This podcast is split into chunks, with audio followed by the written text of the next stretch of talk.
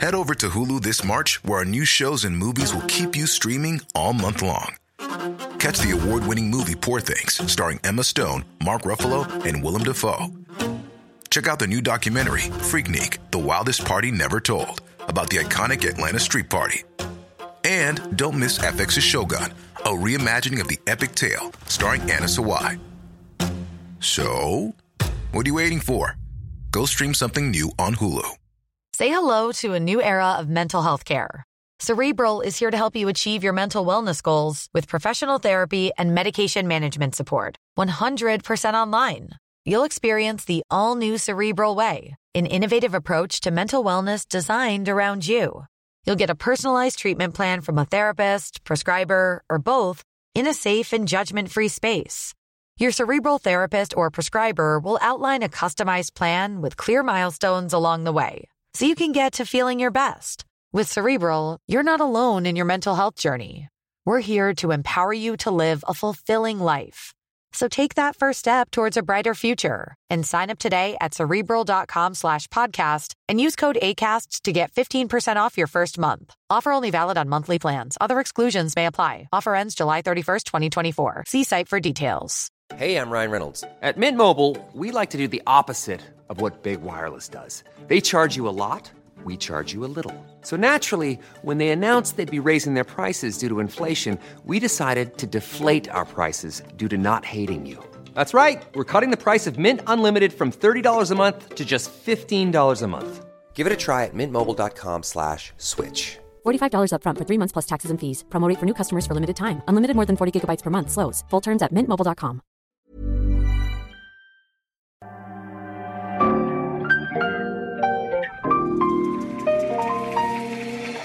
Bienvenidos a Design-A-Holic, el podcast que amplifica la conversación sobre la cultura de diseño y las industrias creativas a través de sus protagonistas. Soy Jorge Diego Etienne y los invito a escuchar este episodio, compartirlo y seguirnos en nuestras redes sociales donde nos encuentran como Design-A-Holic MX. Bienvenidos. En el episodio de hoy nos acompaña Ricardo Casas, diseñador industrial con una gran trayectoria en el diseño mexicano. Ricardo tuvo la oportunidad de ser parte de una generación muy importante que de alguna manera proyectó el nombre del diseño mexicano por primera vez en un panorama internacional. Después de una amplia experiencia en el estudio de Héctor Esraue, Ricardo comenzó sus propios proyectos desde su estudio hasta Shelf, una marca donde comercializa productos diseñados por él, otros diseñadores y artistas. Ricardo también nos platicó de su proyecto más reciente, que es un restaurante que no solamente diseñó, sino también es socio. Este capítulo es patrocinado por Herman Miller, Hotel Office en Hilton Santa Fe y próximamente Monterrey es un concepto para responder al drástico cambio en la forma en la que la gente trabaja.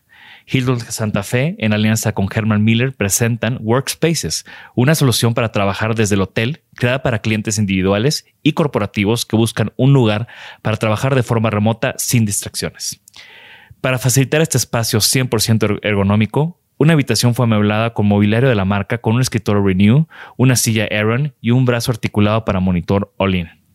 Adicionalmente, quien reserve la habitación cuenta con una conexión Wi-Fi óptima, un entorno desinfectado, flexible y sin distracciones para trabajar remotamente. Bienvenido, Ricardo. Estoy muy emocionado que estés aquí con, conmigo en este episodio. Eh, me gusta comenzar siempre con una presentación. Platícanos quién eres, qué haces. Em, gracias, gracias por invitarme. Siempre es un, un honor compartir espacios ¿no? contigo. Este, em, soy Ricardo Casas, soy diseñador industrial, estudié en Ibero. Eh, llevo trabajando en esto cerca de 20 años de mi vida, ¿no? Y tengo tengo varios proyectos, uno de ellos es CRC Design, que es mi, proyecto de mi, estudio de, proyectos, en donde prácticamente son proyectos de interiorismo, proyectos de mobiliario, proyectos de producto. Em, tengo otra marca que se llama Shelf, que es prácticamente un espacio, un espacio em, comercial pensado para eh, venta de, colecciones de diseño, de ediciones limitadas, de arte eh, y colaboraciones entre artistas, arquitectos y diseñadores. Y recientemente tengo un, proyecto nuevo que se llama Madereros, que es un restaurante eh, que está muy ligado a, lo que hacemos y, está pegado a, mi galería. Ligado a lo que hacemos porque nos encanta comer y nos encanta tomar. Exactamente. es una parte Por- fundamental de... Por fin se te hizo, ¿no? Exactamente. Sí, la verdad es que tenía, vamos, siempre me ha gustado mucho el tema gastronómico, ¿no? Eh, he hecho mu- muchos proyectos de restaurantes en, en- en mi carrera, ¿no? Y, y de pronto fue una oportunidad que se dio y, y la, y la tomé, ¿no? Bien, ¿y cómo empezaste en esto? O sea, ¿creciste en un ambiente creativo? ¿Tus papás eran arquitectos diseñadores? ¿O, o cómo fue que un día dijiste quiero estudiar diseño? Sí, no, para nada. O sea, sí, porque mi, mi, mi papá es músico, mi papá eh, tiene una orquesta desde hace más de 50 años. Este, Una gran orquesta, una muy gran orquesta. conocido Sí. aquí en la ciudad. Exactamente. Y bueno, pues yo, yo eh, viví más el arte sobre ese sentido, ¿no? En, en- en esa línea. Eh, mis hermanos también siempre trabajaron en, en cosas relacionadas a, a los eventos y, y a la música, etc.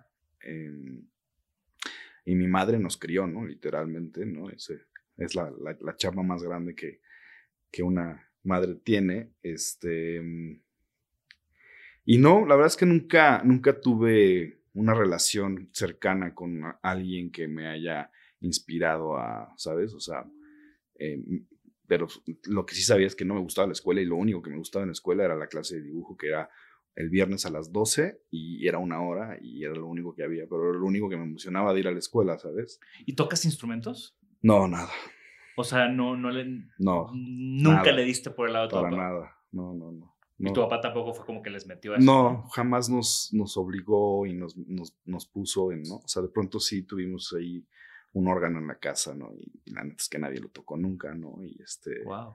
sí, y, y te digo, al final es- hemos, hemos hecho como, ¿no? Sobre todo, te digo, mis hermanos como han estado más alrededor de, de cosas que, que suceden con, con ese tipo de negocios que, que yo, ¿no? Entonces te digo, yo al final, este, Te encantaba la clase de dibujo, sí, llegaste a la prepa y te tocó decir qué quiero estudiar y... y- y no tenía ni idea.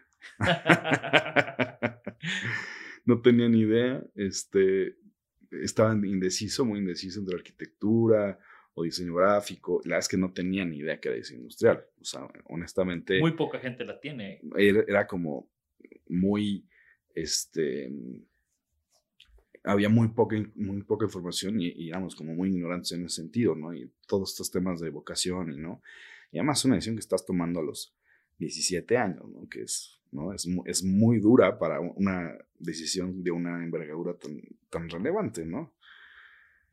Entonces, nada, me fui, vi, vi ahí los catálogos de, de las carreras, ¿no? Y vi arquitectura, y vi diseño gráfico, y vi un brochure de diseño industrial, ¿no? Y me, me pareció que era como un, un In in between. ¿no? Este, que, me, ¿no? Porque diseño gráfico, sí, bueno, sí, pero, y, ar- y arquitectura como que tampoco me terminaba como de convencer, ¿no? Y, y- y bueno, entré y la verdad es que mi, mi vida eh, des- como estudiante en ese momento cambió este, diametralmente, ¿no? Es ¿Qué decir, tipo yo- de estudiante eras? muy malo, siempre fui muy mal estudiante. O sea, yo iba a la escuela porque tenía que cumplir y, ¿no? Y, y te digo, ¿no? Mi madre siempre nos trajo ahí a raya, este, porque si no, no sé qué hubiera sido de mí, pero eh, eh, la es que siempre fui como, no, o sea, no, vamos, sigo siendo igual, ¿no? O sea, la- las cosas que no me gustan, o sea, hay que hacerlas, pero no,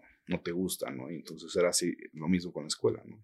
Y, y cuando entré a diseño, este, pues obviamente no te cambia todo el, panorama, ¿no? Y entonces empiezas a descubrir lo que es la pasión. Y lo que es entregarte y lo que es eh, el dar más eh, cuando ya no es necesario, pero tú lo quieres hacer mejor, ¿no? Y ser mucho más competitivo y desde entonces, este, retarte y, ¿no? Y eso, eso a mí me pasó, ¿no? Me pasó mucho que empecé como a, conocer de qué se trataba y a conocer lo, que podía hacer. Y lo que, eh, el talento que, de pronto descubres, porque evidentemente, pues te empiezas a comparar, ¿no? También con, con, la gente de tu generación y de, tu grupo, y dices, oye, pues fíjate que no lo hago mal, ¿no? Y, obviamente, este, pues muy divertido también, ¿no? O sea, la, es que la escuela es una gran etapa, ¿no? En, en la vida de, de cualquier estudiante y Eh, Y la de diseño, o sea, diseño. todas esas historias de desvelos en el taller y quedarte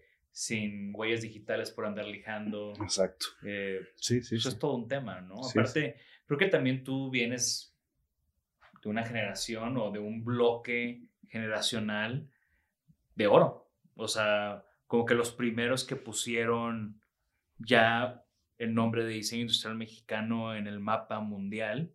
Digo, yo sé que, que tal vez en él tú eras de los chavos, que ahorita platicaremos un poco más de eso, Ujú. pero, pero sí tienes un, estás en ese rango de edad de esa gente que fueron los primeros en, en brincar y en, pues, que los focos voltean a ver el diseño, que eso Ujú. se me hace muy interesante. Ahora, eh, Sin mucha idea, ¿eh? Pero, pero sí. sí, pues, haciendo y con, con muchas ganas, güey, y al final salieron cosas muy buenas de, de esos momentos. Sí, totalmente. Entonces en la carrera y comenzaste a trabajar desde antes Sí. o, o sea, ¿cómo, ¿cómo te insertaste en el mundo profesional? Yo, eh, te digo, siempre estuve buscando como las mejores oportunidades y colocarme en las mejores posiciones posibles. Eh, y tuve la muy gran fortuna de que, eh, no sé si era diseño 4 o 5, más bien 5, o sea, por la mitad del semestre nos, nos da una clase Héctor, Héctor Esraue, junto con Ezequiel Farca, ¿no? Dieron, daban clases, clases juntos. juntos, ajá. Héctor, Héctor y Ezequiel. y Ezequiel. Sí. No mames, Sí, era, neta. era un gran combo, güey. Sí, no, olvídate. Sí, sí, sí, porque además era lo único que existía de diseño en México. Y ¿no? los tenías juntos. Sí, tenías ¿no? la tienda Dimo de, de Polanco, ¿no? De Campos Elíseos y tenías la de, la de Ezequiel, la única, que eran como las únicas dos tiendas de, que vendían diseño y que vendían ¿Quién era el director de la carrera en ese momento? O sea, ¿quién, quién juntó ese equipo? Porque, en ese momento. de nuevo, hablando de las generaciones, de tu generación como dorada, pues todos vienen del Ibero. Sí, sí, sí, sí. No recuerdo, fíjate. Todavía no estaba Salas. Mm, No, Salas fue, pero en Anáhuac. Ah, ok. En Anáhuac. No, en Ibero estaba. No sé si Ariel, Ariel Méndez, no, me- no, no, no, no, no- no me acuerdo, pero, pero bien, era un, era un, no, evidentemente yo quería estar en esa clase, ¿no? Y Claro. obviamente ahí conocí a Héctor y, y nos hicimos, ¿no? Y también, ¿no? Él vio el potencial que, que había como en mí por, por lo- la forma en la que trabajaba. Y me invitó, me invitó a colaborar y a participar con él, ¿no? ¿Qué proyecto hicieron en esa clase? ¿Te acuerdas? Sí, hicimos una, unos accesorios de acero inoxidable Ok. este, floreros y ¿no? una cosa muy minimal, este, que por ahí debe, debe haber algo. Creo que todavía mi hermano tiene ahí una pieza de esas. No, es que esas piezas en la carrera las tienen los hermanos, las Sí. exnovias y las mamás, ¿no? exacto, exacto, ¿no? Y empieza a trabajar con Héctor desde que estabas en la carrera. Desde que estaba en la carrera. Ajá. Y se convierte en tu segunda escuela. Sí, totalmente, ¿no? Fue mi maestría y mi doctorado y mi, ¿no? O sea, Y tu vida. mi vida entera 10 10 años, ¿no? 10 años estuviste con Héctor. Estuve casi 10 años, sí. Que fue también una un tiempo de transición para Héctor, ¿no? Que, sí, fue de justo, Dim- de exactamente. Dimo a ya es lo- el Esraue que conocemos hoy en día. Sí, fue Dimo Mo- ¿no? Se separó ahí de, de sus socios y literal, este, de hecho el otro día comí con Valentina González, que estábamos ella, yo y Héctor, ¿no? Nada más, este, en- digamos como en el estudio, ¿no? Y así empezó, ¿no? Y de pronto, pues, cuando yo me fui ya era una, ¿no? un estudio ahí de 40 personas, ¿no? Pero, pero sí lo vi crecer y eso fue increíble, No, y ¿sabes? ser parte de ese Sí. crecimiento y Exacto. de esos proyectos. ¿Cuál fue? Digo, no te quiero decir tu puesto porque hacías de todo de seguro. Digo, platicando de cómo, cómo empezaron siendo un equipo de tres. Ujú. Eh, pero de ese tiempo de formación, ¿cuáles fueron como los proyectos que dices, güey, es que ese proyecto, o qué joda, o qué aprendizaje, o, o qué bien nos salió? Ujú. Y s- bu- bueno, sí, un montón. Yo llevaba una división que era como una especie de spin-off de, de- del estudio. Incluso teníamos un espacio independiente que se llamaba By Four, que era como una, em, como una división que atendía proyectos comerciales, ¿no? Ujú. y hablamos de, de restaurantes, de tiendas, ¿no? Como, como que se empezó a dar mucho eso, ¿no? Y, y a mí siempre me gustó como esa línea y, y- y yo prácticamente Héctor me dio como la cabeza de, ese, de, esa, de esa división, ¿no? Hicimos, pues hicimos, por ejemplo, el pabellón de, de México, el restaurante, el Contramar, en una Expo 2000 en Zaragoza, España, que fue una Expo agua. Eh, con todos los retos que eso ¿no? este, implicaba, ¿no? Desde el- la fabricación en Europa, ¿no? El montaje, el, ¿no? pues así fue todo un show, ¿no? Fue la expo donde hubo, se hizo este puente, ¿no? De, Ajá, De. Zaha, Hadid, exactamente, ¿no? El pabellón era de Tatiana Bilbao y este y nosotros hicimos el proyecto de Contramar, ¿no? que, es, fue, que fue el restaurante que operó en ese en ese momento, ¿no? Y ese fue un proyecto, pues, ¿no? De, de bien padre por todo lo que, lo que, lo que tuvimos que hacer, ¿no? Los viajes, obviamente. y en Europa. En sí. Europa, ¿no? Este, recuerdo que encontramos ahí un proveedor de, de, de- hicimos una, una instalación muy linda de un cardumen de peces, ¿no? Este, con, con metal eh, inflado a presión, ¿no? Que era un, un, un cuate que lo hacía en, Inglaterra, ¿no? Y entonces ahí nos sopló 500 peces, no me acuerdo cuántos eran, ¿no? Y luego los colgamos todo. Este era, fue un proyecto muy, muy Ese proyecto no lo conozco. ¿eh? Sí, hay poca ahí este, información, como que, como que Héctor de pronto este, eh, publica mucho más las cosas más recientes, y no, pero por ahí debe haber fotos, hay que, hay que buscarlo. La verdad es que era un proyecto muy bonito, muy padre.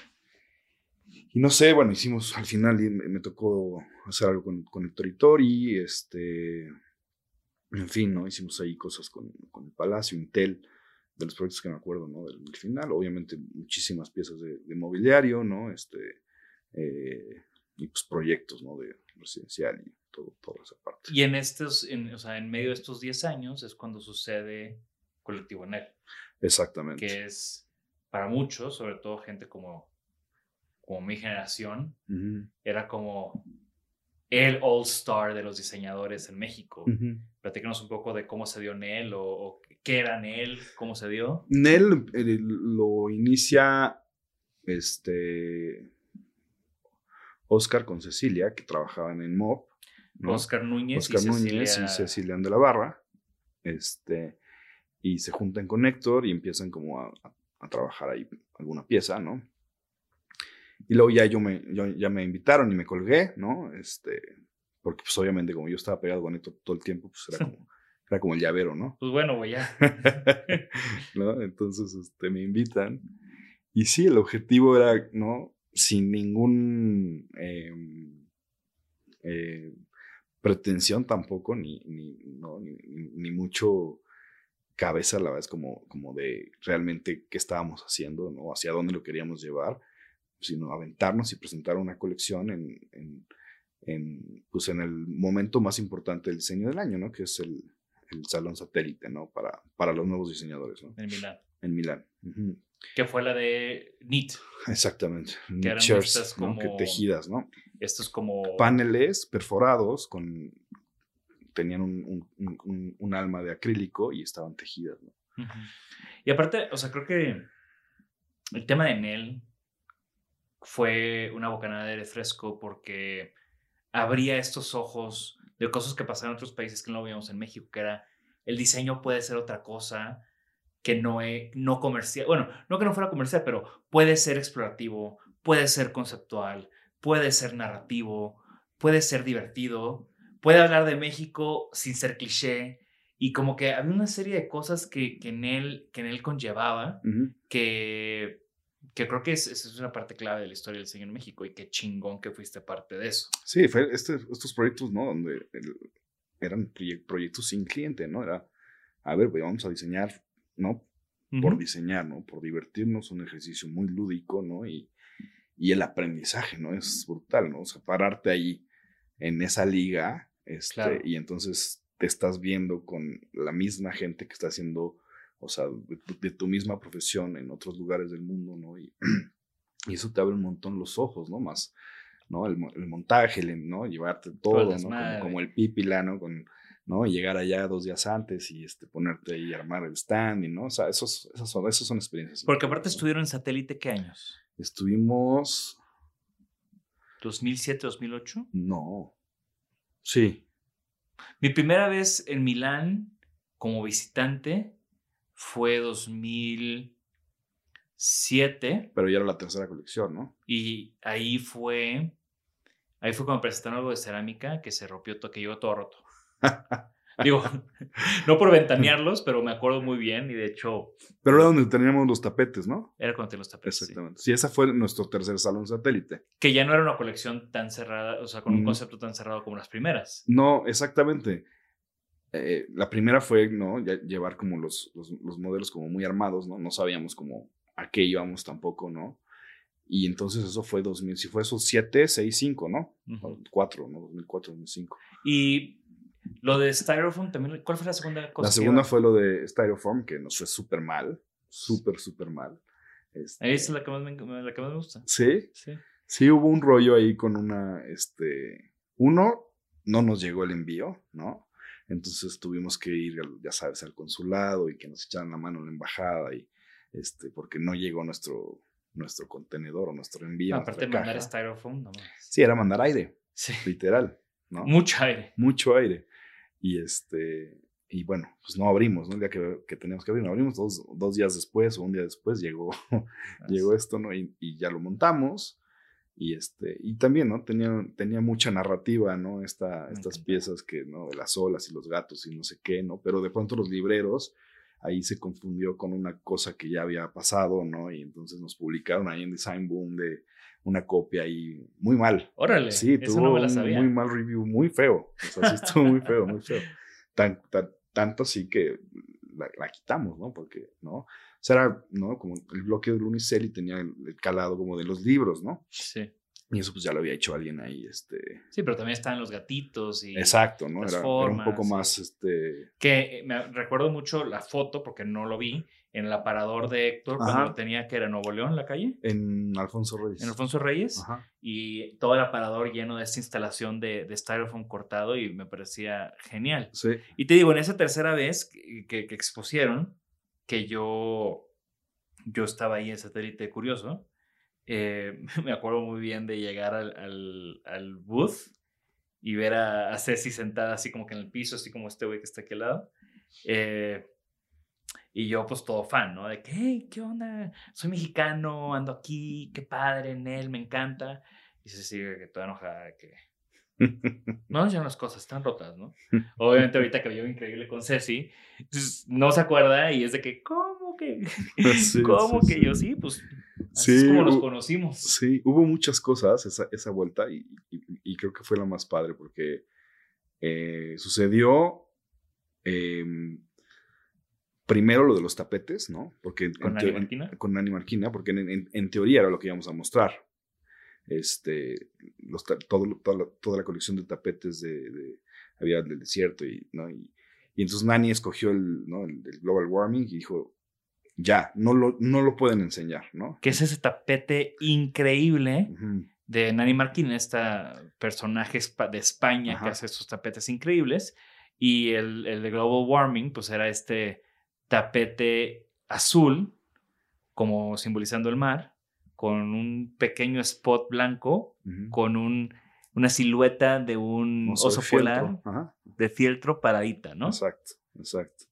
Este, y, y era una, toda una serie, ¿no? Había uno que era como un, eh, este, como estos fans, ¿no? Es como personitas alrededor tuyo, entonces tú, tú sentabas en el tapete y tenías tus fans, ¿no? Tenías otro de camellos, ¿no? Como, como el Sahara, ¿no? Como esta foto del...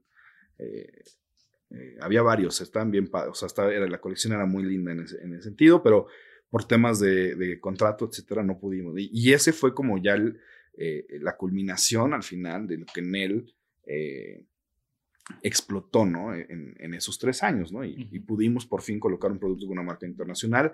Y a la par se sumó Alejandro y Emiliano, Alejandro Castro y, y Emiliano Godoy, cuando estaban iniciando con Pirwi en ese momento.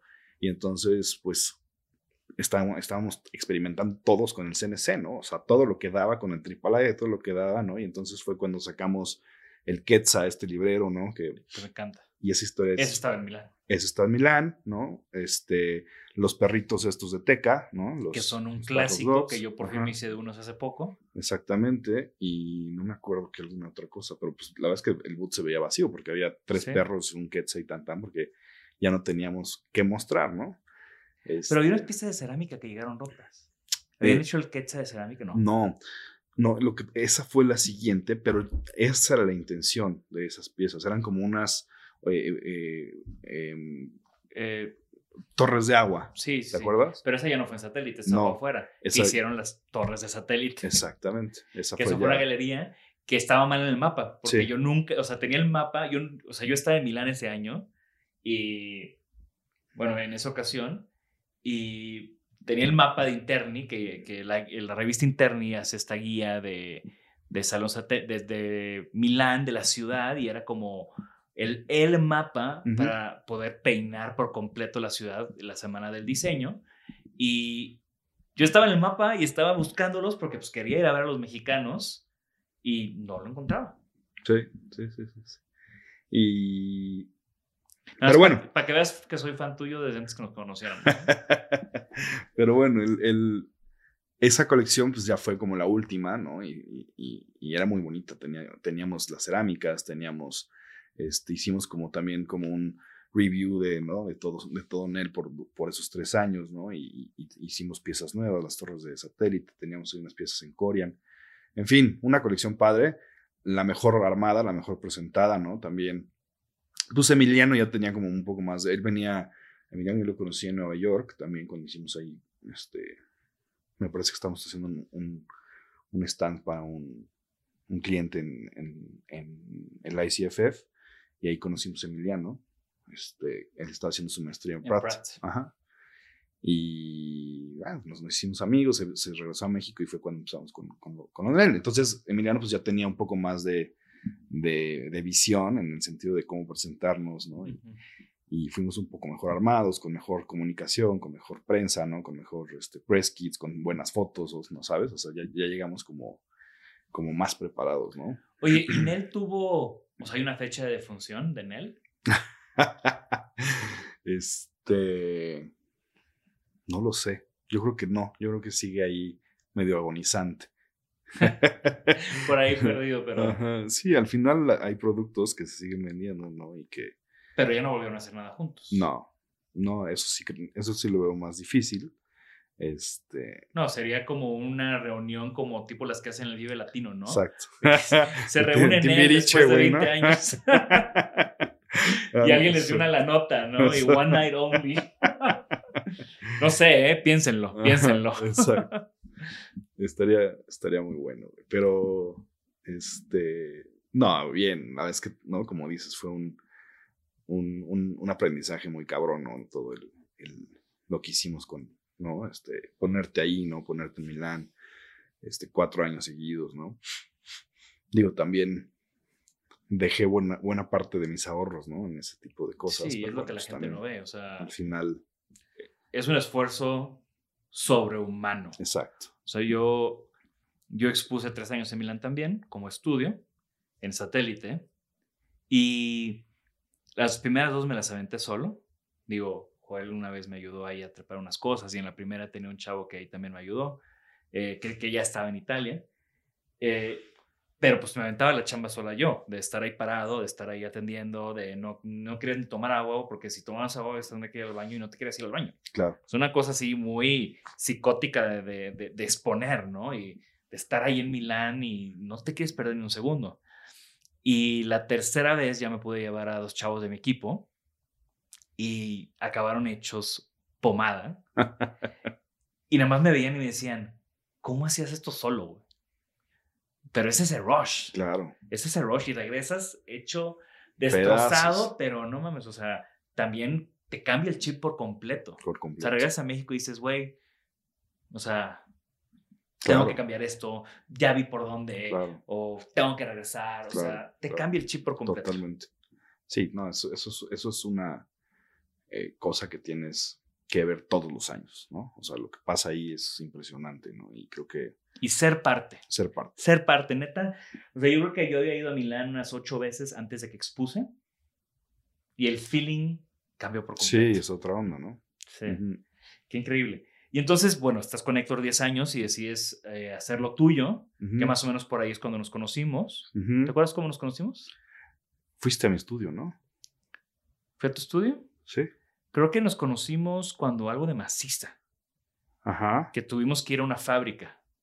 Y ahí cotorreamos y luego ya una vez ya te visité, Cierto. me llevaste a la fábrica. Justo en ese momento andabas haciendo el proyecto de la, de la Cineteca. Exactamente. Y me dijiste, güey, pues voy a ir a checar unos prototipos. ¿Qué pedo? Y pero no sabía que era en casa de la refregada y estuvimos como cinco horas en el coche y pues ahí ya tocó platicar Sí, largo sí. y tendido, ¿no? Sí, sí, sí, sí, sí.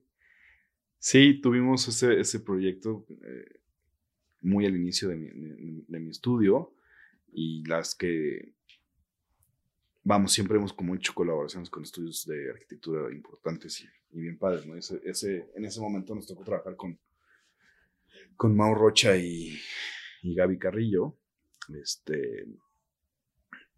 Y pues digo, un- también, ¿no? Ya sabes, cuando hay, cuando hay gobierno in- involucrado en, en, en proyectos se vuelve súper complejo, ¿no? El- todo el, el- los, los procesos, pero fue un, fue un proyecto, fue un proyecto bien padre que, que ahí sigue, ¿no? Y eso es... ¿no? Y, y- y me acuerdo de acordar que ese proyecto de Maciza, que invitaban a, diseñadores a hacer como cosas con Maciza, en, con Greta, con local, eh, tú hiciste la credenza Moon, La con un sola Moon, sí. con, con Sola Moon, que ahora es un gran clásico, Exacto. una gran pieza tuya, Sí, continuando, continuando con esa exploración del CNC también. exactamente. Ajá. Eh, qué tiempos, ¿no? Sí. Uh, Fue, güey, hace nueve años. Más, güey. No, nueve, porque yo ya, yo ya había regresado a Japón, entonces, y fue de las primeras cosas que hice. Sí, bueno, 2000, sí. 2013. 9, 10 años. Ajá. Sí. No mames. Oye, y, y bueno, este camino también de, lo, de, de tu estudio, de 9, 10 años que llevas, pues también ha tenido muchos momentos. Sí. ¿Cuál crees que es que fue tu big break ya en esta etapa de, de tener, de, de- de independiente? Pues mira, el 2015 fue un año bien, bien cabrón porque tuve la fortuna de hacer dos proyectos al mismo tiempo en Italia, ¿no? Uno fue el, el, eh, gané el, bueno, el, el diseño del, del restaurante del, para el pabellón de México otra vez, ¿no? O sea, que estuviste dentro del tamal. estuvimos dentro del tamal. Y, y justamente el proyecto este, giraba alrededor de negar un poquito el tamal, ¿ya sabes? Porque, era, Porque era una se cosa tenía que negar esa cosa tan cabrón. horrible. Sí, sí, sí, sí. Entonces, este, pues sí, diseñamos literalmente una pieza que caía en la terraza, ¿no? Y no era una condición como de interior, sino era más como una pieza de diseño que se iba a repostar sobre, el, sobre el- la plataforma de la terraza, ¿no? Y Ujú. iba a funcionar como muy independiente, ¿no? Y ese fue el proyecto, ¿no? Con las lámparas estas de, este, Tipo Sillas Acapulco. Acapulco, ¿no? Que, Que también era como una instalación muy padre. ¿no? Exactamente, ¿no? O sea, que fue como el icono de la, de la silla, ¿no? Llevado a, a una instalación, ¿no? Este, sombrilla, eh, lámpara, ¿no? Escultura. Sí, muy bonito. Y funcionó increíble, ¿no? Y luego hiciste este restaurante. Y luego hicimos ese restaurante en Milán. Eso lo dejamos, ¿no? Es decir, les fue tan bien que decidieron dejarlo y, y lo, y lo ejecutamos como ya en, en un, en un local, ¿no? Como, como, como debe ser. Pero también eh, mi estudio ha colaborado y hemos desarrollado toda la parte de diseño industrial para artistas por mucho tiempo, ¿no? Entonces, este, trabajamos muchísimo, por ejemplo, con Tania Candiani. que es la, de la, la del Laboratorio de Arte Alameda, que Laboratorio hiciste este órgano, Exactamente, ¿no? locu- una locura de instalación. una locura. Ese, ese, ese órgano me tocó montarlo en Austria, me tocó montarlo en Moscú, me tocó, ¿sabes? O sea, esa- Ujú. esas piezas también nos, nos han sido unos, unos retos increíbles, ¿no? Este, pero justamente ese año gana Tania Candiani la Bienal de Venecia con Luis Felipe Ortega, este, y pues no- nos piden que nosotros hagamos la producción de la pieza, el diseño industrial, la ingeniería, ¿no? Este, y obviamente el acompañamiento del espacio de, del mobiliario y de, ¿no? de algunos espacios de, de oficinas que necesitaban, ¿no? O sea, hubo dos eventos globales importantes Ajá, en al Milán. mismo tiempo. Digo, en Italia. En Venecia. La Bienal de Venecia y La Expo. y la Expo Mundial de, de Milán y en Ajá. los dos estados metidos. En los dos estaba metido, ¿no?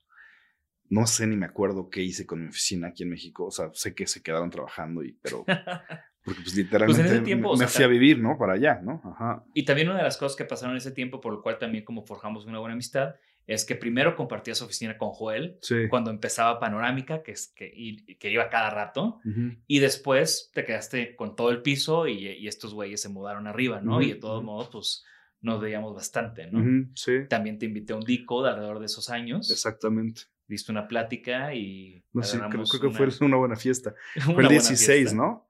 Yo creo que sí, te invité en el Sí, 16. Sí, fue un año después de esto. Ajá, ajá. Ajá, Sí, exacto. Este, y sí, una locura, ¿no? O sea, una locura de, de, de que envejecí ese año, ¿no? 40, cabrón, porque de verdad que la presión de pronto que, que, que pones sobre tus hombros al, al representar a tu país, ¿no? En, en lo que estás haciendo, ¿no? Es decir, pues, al final, pues, si funcionaba o no funcionaba, si, si, si se oía o no se oía, si la pieza, ¿sabes? Era, era, era nuestra No, y en los escenarios en los que estabas. O sea, no, no estabas Sí, en, no.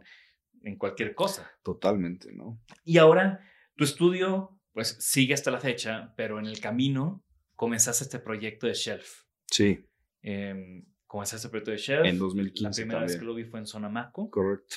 Eh, ¿Cómo es que, que decides, bueno, ahora quiero hacer esto? Bueno, platícanos un poco de, qué se trata Shelf y, y cómo fue que, que llegaste a eso, ¿no?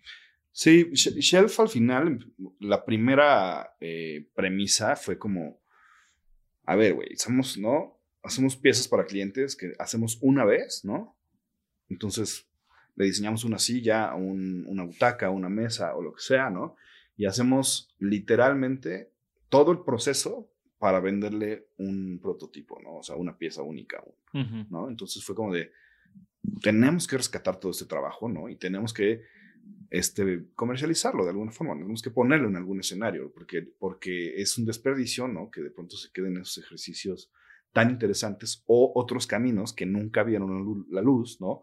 Pero que también tenían como mucho potencial. Y así empezó como mi, mi inquietud de tener esta, esta marca nueva, ¿no? Que también eh, a mí nunca me ha gustado como el protagonista, de- el, el protagonismo del nombre del diseñador, sino que sí quería algo que, que, que hablara de una plataforma, ¿no? De, de Y invitaste a colaborar a gente. Sí, la primera colección teníamos, obviamente, Iker Ortiz, que es, es, mi compadre. Obviamente, y, Iker Ortiz. ¿no? Y hemos hecho siempre mil, mil cosas juntos. Este, estaba Sigua, hicimos desde hasta moda, ¿no? Estaba... em, em, bueno, con, con, con Oyosa hicimos cosas ahí de, de marquetería, este, en fin, una, una colección bien padre, ¿no? Ahí que presentamos en Maco y nos fue muy bien. Luego hicieron los monstruitos, Luego que hicimos yo tengo uno. ajá, toda la colección con, con, con Marco Colín, ¿no? Que hicimos, este, bueno, es una, es una exploración muy linda, sobre todo, más allá del, del sentido del humor y todo este personaje que hay atrás de, de lo que es Marco, porque, ¿no? Él es un ilustrador y un publicista genial, este, la exploración alrededor de la química en, en, en los barnices de la, de la cerámica y en los horneados era muy interesante, ¿sabes? Porque él era, pues, jugaba con accidentes y no, ya sabes que en la cerámica no sabes qué te va, qué te va a salir, ¿no? Sí. Porque en el horno empiezan a reaccionar de unas formas rarísimas, ¿no? No, y entonces salían ahí de, de pronto unas cosas bien interesantes, ¿no? Este, y esa, esa colección también fue súper exitosa. ¿no? Yo compré uno ahí en Sonamaco y, Sí, y ahí lo tengo en mi casa todavía. Y, y, y- es de esas cosas que me gustan, ¿no? De tener piezas de, de amigos y pues pienso en ti seguido, ¿no? Sí. Y la, y la última, que para mí es la más bonita que, que hemos hecho hasta el momento, era esta colección de urnas, un- urnas para Sí. cenizas, este, fun- o sea, restos, ¿no? Eh, donde se contraponen muchos conceptos, ¿no? Y, y- y juegas con un, un elemento bien cabrón que es la muerte, ¿no? Y hay unos que se sacan de onda y hay otros que lo toman con mucho sentido del humor y hay unos que, ¿no? Y hay gente que, que nada más de, de oír que eran urnas se seguían. Claro, ¿no? era un tema muy, muy arriesgado. Exactamente. Y hoy en día Shelf tiene un espacio sí, y, con, y ese espacio está al lado de tu nuevo proyecto, exactamente. que es el restaurante Madereros, Ajá. que fui a comer el sábado y me encantó y ya lo tenía muy pendiente, maldita pandemia, no había podido venir a la Ciudad de México y por fin me tocó probarlo. Sí. ¿Cómo es que ahora tienes un restaurante? Eh, justamente cuando hice la Expo Milán, conocí a Mario, Mario Espinosa, el chef que, que, desarrolló la cocina de, de, ese proyecto, ¿no? Que desarrolló el, el menú y, y, bueno, que llevaba prácticamente ese, ese, ese proyecto. Nos hicimos muy buenos amigos y hicimos un par de proyectos a los que me invitó junto, este, aquí en México, otros, otros en Mérida, ¿no? Y ese, ese equipo es, es, o sea, ese combo ha sido como muy ganador, ¿sabes? Como el, el involucrarnos los dos desde el concepto a, a, proponer, a desarrollar, ¿no? No es que yo me meta a lo, a lo que él hace ni él que se meta a lo que yo hago, pero eh, de cierta forma. Pero seguro te, te, te, tocan unos tastings de menú buenísimos. Sí, claro, claro. este, y entonces eh, yo renté este espacio para mi, mi, galería, ¿no? Este espacio para mi estudio, que en un principio era mi estudio, este, pero pues, luego pandemia ya se volvió no más, más un espacio no, este, de, galería, porque pues ya prácticamente trabajamos desde casa. En la San Miguel Chapultepec. En la San Miguel Chapultepec, en una casa de principios del siglo pasado, en una increíble, ¿no? La esquina es preciosa y, y, y, esa fue mi visión. Dije, oye, yo quiero tener aquí un lugar increíble. A media cuadra de Casa de Aguilar. Exactamente, a, a 20 pasos. Este, mm, y de pronto se desocuparon los locales de al lado, ¿no? Y le hablé a Mario y le dije, oye, güey, ¿jalas? ahora es cuando. o sea, fue iniciativa tuya. Sí. Qué chingón. Sí, todo el concepto, todo el naming, todo el branding. Bueno, el branding lo desarrolló Rodrigo Tobar de Sociedad Anónima. Este, pero sí. No, y definitivamente entras al espacio y, y es un lugar de diseño. Sí. De diseñadores. O sea, hay muchas decisiones que sabes que un restaurantero común no, lo hubiera tomado. sí, güey. Mis socios me decían, oye, este, neta, todo de rojo, güey. Sí, o sea, bueno, no es rojo, ¿no? Es un color. Sí, este, sí, como un. Como un. Eh, terracota, ¿no? Este. Que tiene como muchas tonalidades, pero me decían, neta, todo. Sí, güey, todo, ¿no? No, no, pero no, no todo, cabrón, ¿no? Y, ese es un gran statement del lugar, ¿no? claro. Como. Muchos riesgos. Sí. De nuevo, o sea, y, y creo que es algo que que en esta plática hemos hablado una y otra vez, ¿no? Que te encanta tomar riesgos. O sea, claro. Cada, cada proyecto es un riesgo y es un riesgo que, pues ahora sí que agarras el toro por, por los cuernos. Sí, porque si no te vuelves, ¿no? Lo, lo mismo que hay siempre, ¿no? Entonces, este, de, de, qué se trata, ¿no? Eh, tener ese tipo de oportunidades, porque además imagínate que es un proyecto donde tú eres tu propio cliente, cabrón. Sí, ¿no? sí. Y sabes lo que quieres, ¿no? Y sabes cuál es el estándar que, al que quieres llegar y sabes dónde quieres que llegues, llegue tu proyecto, ¿no? Entonces, eso se vuelve increíble, ¿no? Son, son oportunidades como únicas como diseñador, ¿no? De, pronto de, puta, pues poder diseñar para, para ti, evidentemente conociendo que pues va a haber un mercado y, y, y, es, un, es, un, es, un, proyecto, es un proyecto pues, que tiene que funcionar, ¿no? De, de, muchas formas, pero... Y como tú dices, tantos proyectos de restaurante que te aventaste. Uh -huh. Sí. Pues tenías como el conocimiento para hacer el tuyo, Exacto. ¿no? Entonces ya saben, vayan a Madereros y mencionen este podcast y Ricardo les va a regalar una chela. Un, una chela. Espere, esperemos que mucha gente te lo pida, güey, porque significa que estamos teniendo buena audiencia. Exacto. Oye, Pollo, además para, para empezar como a cerrar. De todo este, todo este camino, todo esto que has hecho, eh, ¿qué, qué, qué, aprendizaje puntual nos podrías compartir o, o qué, te, qué te gustaría como enseñar a la gente resultado de todas esas experiencias que has tenido? Eh, pues que no está nada fácil, ¿no? O sea, eh, me saca de pronto mucho de onda esta inmediatez actual en el tema de, de las nuevas generaciones, ¿no? Como de, ya quieren estar ahí, ¿no? Ya quieren, güey, es un proceso de 20 años, ¿no? O sea, uh -huh. y yo no me siento ahí, ¿no? Es decir, el otro día me decían, oye, pues ya, ya, pues, ya tienes material para un libro. Y dije, güey, pero ni, ni de broma, o sea, tal vez en otros 20 años, ¿no? O sea, así, yo, o sea, no, no, no me siento ahí, ni, ni, y creo que nunca me voy a sentir ahí, ¿no? Y esta búsqueda constante, ¿no? De explorar, de tomar riesgos, de tomar decisiones, ¿no? Y de no estancarte, ¿no? A mí siempre me dicen, oye, pero, ¿y tu estilo y tu línea? Me dijo, es que la verdad es que todo es distinto porque siempre tra tratamos de, de, justamente entrar por otro approach, ¿no? Por darle como una vuelta, ¿no? Y, y no conformarnos con, con fórmulas que sabes que funcionan, pero que al final, pues qué hueva, ¿no? Entonces, este, para mí ese es como, ¿no? La perseverancia y la paciencia y el, el taloneo, cabrón, ¿no? Hay que pegarle todos los días, porque esto es de, ¿no? Lo que siempre les digo a mis alumnos, no es una carrera de, de, de una profesión de contador que llegas a las 8 y te vas a las 6 y, y tan tan, ¿no? Y ahí se acabó el Excel. Esto es de todos los días, ¿no? Esto es de 24/7, ¿no? Es un lifestyle y es, ¿no? Y, y todo lo que pasa por tus ojos, este, al final es un filtro de lo que vas a proyectar, ¿no? Entonces, ¿qué consumes, ¿no? Alrededor de eso. Sí, que, que ahorita platicabas a tus alumnos, ¿no? Tienes poco de haberte unido al equipo Del All Tec. Star Ujú. del TEC de Monterrey aquí en la Ciudad de México. Y el primer proyecto que vi de tus alumnos también me gustó bastante.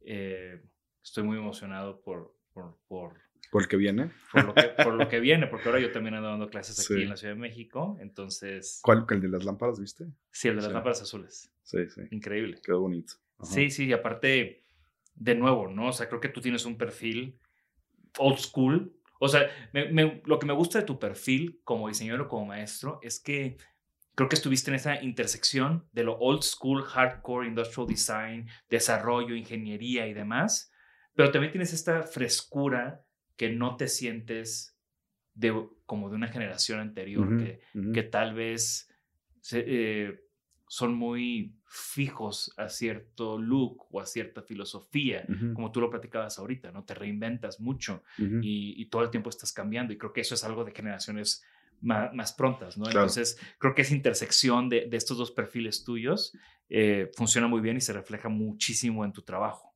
Y por eso siempre es emocionante ver cosas nuevas tuyas, Sí, ver cosas de tus alumnos, ver proyectos nuevos. sí, sí. Eh, Pues ya sabes, ¿no? Te estimo bastante y, Gracias, si- y igual, siempre, igual. siempre toparnos, pues es Refrescante. refrescante, no solo por las cheves que nos echamos. Y bueno, eh, ahora sí, para cerrar esta, esta plática, eh, me gusta preguntar cuál es tu, cuál es tu objeto favorito. Em, pues probablemente, vamos, no, no, no tengo, es como un poco preguntarte a quién quieres más, ¿no? ¿A tu papá o a tu mamá? Ah, yo sé perfectamente. Culero, ¿no? Pero al final, co- como nos dedicamos a esto, pues vas, ¿no? Coleccionando, ¿no? Entonces me encantan. ¿O cuál es tu objeto más preciado en tu casa? Que tu casa también... Yo tengo una, Una gran de colección. Damon Chair que, de Bertoya, que es de mis favoritas. ¿no? Chulada. Esa para mí, este, estoy por tatuarme una incluso, porque me parece que es una, una, una Es una escultura, ¿no? Ajá. Bertoya era escultor. Bertoya era escultor. Aparte, la historia detrás de eso, ¿no? De que se pelea con los Sims Ujú. y Florence no le dice, no hay pedo, yo te financio un año, haz lo que quieras, nada más al final sí entrégame algo, ¿no? Exacto. Y de ahí sale esta colección hermosa. Sí. Me encanta. ¿Y alguna recomendación, algo reciente que te esté volando la cabeza? Puede ser Me- libros, música. Me está encantando la cercanía de lo- que está sucediendo con Instagram, güey. O sea, el, el poder ver los reels de Damien Hirst, güey, en su estudio, ¿no? Ajá. Que agarra y ven, ¿no? Y está echando ahí brochazos, cabrón. Puta. Esas, ese tipo de cosas me encanta, ¿sabes? Como poder, este, ¿no? O estar con los Burulek. ¿no? Y decir, güey, están ahí, ¿no? Y, y esa- esas cosas, pues no las teníamos ni las veíamos ni de broma, ¿no? Y hoy ya es, ya es muy, muy chingón tener esa cercanía y poder, este, ¿no? Meterte al estudio de, de un artista o de un diseñador o de un arquitecto, ¿no? Y, y eso Y entonces. ¿cuál es la cuenta que nos vas a recomendar? Además de la tuya que vamos a poner aquí en los show notes. Me gusta la de Damien Hirst. Que, Damien Hirst. Sí, siempre está ahí. Pero es un personaje. Es un personajazo. sí, sí, sí. Siempre Sí. está ahí subiendo, ¿no? Y, y, y es muy cagado el güey. Sí. Entonces, está, está bueno. Muchi- eh, muy bien, muchísimas gracias, Ricardo.